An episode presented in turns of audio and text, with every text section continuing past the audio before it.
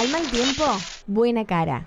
Al pan pan y al vino vino. Casa de herrero. Dime con quién andas palo. y te diré El que no quién llora, eres. no mama. El diablo sabe más Dime por lo que viejo alardeas y te que por diré lo que diablo. Más vale pájaro en mano Echa la ley, que echa la trampa. 40. No por mucho madrugar, se amanece más temprano.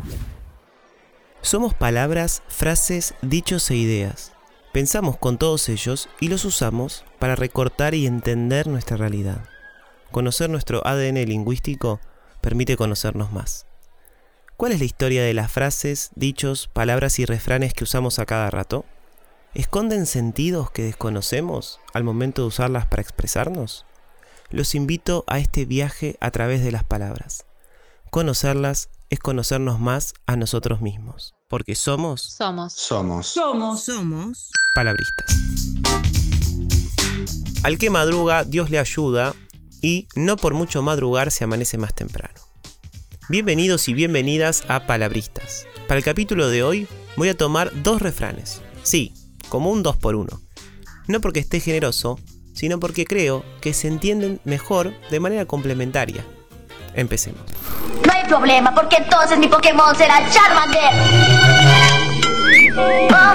A que madruga Dios le ayuda y en este caso gana el Pokémon. Arrancamos por este refrán que es muy conocido y utilizado tanto para alentar como para criticar a alguien. Parece que su significado está más que claro, pero cuando uno lo analiza con detenimiento comienza a verle cosas algo retorcidas. ¿Se refiere a las personas que se levantan temprano o es solo en modo figurativo? Los que se levantan tarde, pero también se acuestan tarde, ¿quedan excluidos? Es decir, olvidados por Dios? Los que sufren de insomnio, ¿le hacen trampa al refrán?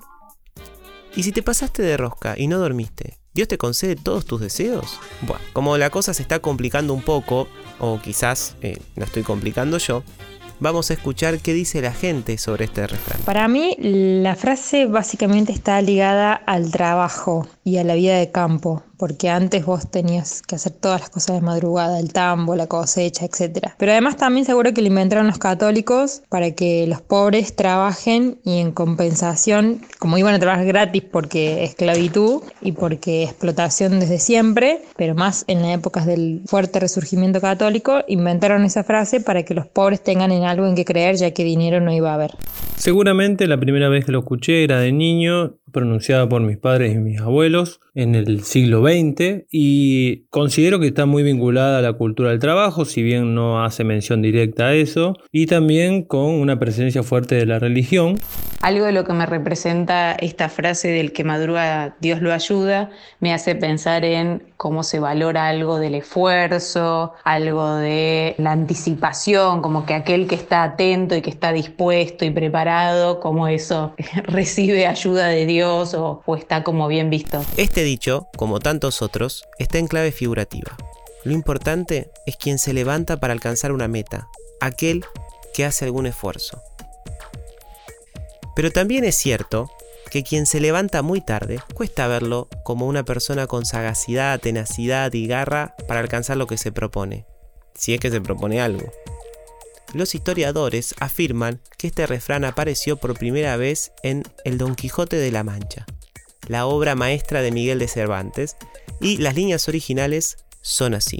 Sea moderado tu sueño, que el que no madruga con el sol no goza del día, y advierte, oh Sancho, que la diligencia es madre de la buena ventura, y la pereza, su contraria, jamás llegó al término que pide un buen deseo. La idea del refrán en su origen es muy clara.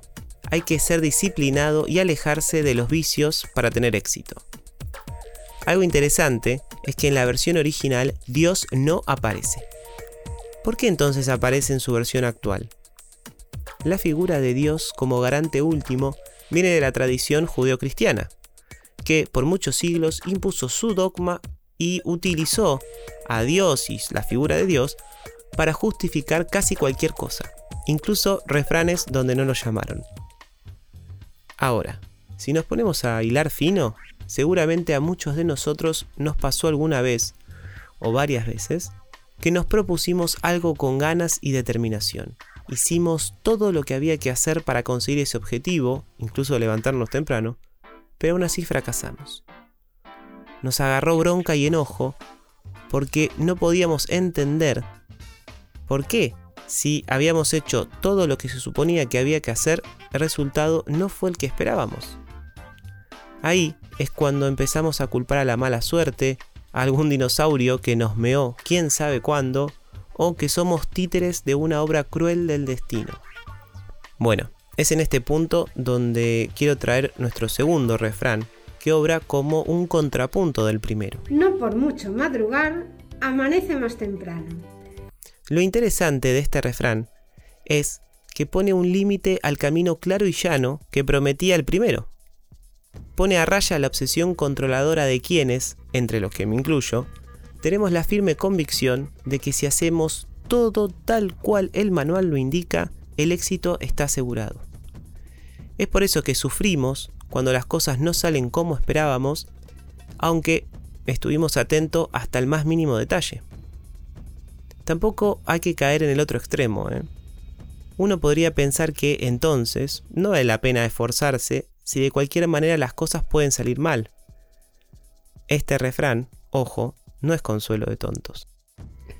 Por el contrario, viene a decirnos que hay elementos en nuestro camino que no podemos controlar. Quienes se propongan alcanzar sus objetivos deberán superar estos obstáculos. El esfuerzo, el tema de fondo de este capítulo, es importante en todo lo que nos proponemos. Pero no se mide en la hora que ponemos nuestras alarmas. Quienes se pasan la vida contabilizando su esfuerzo en horas de trabajo, cree que eso es una garantía en sí misma y se regocija en ello.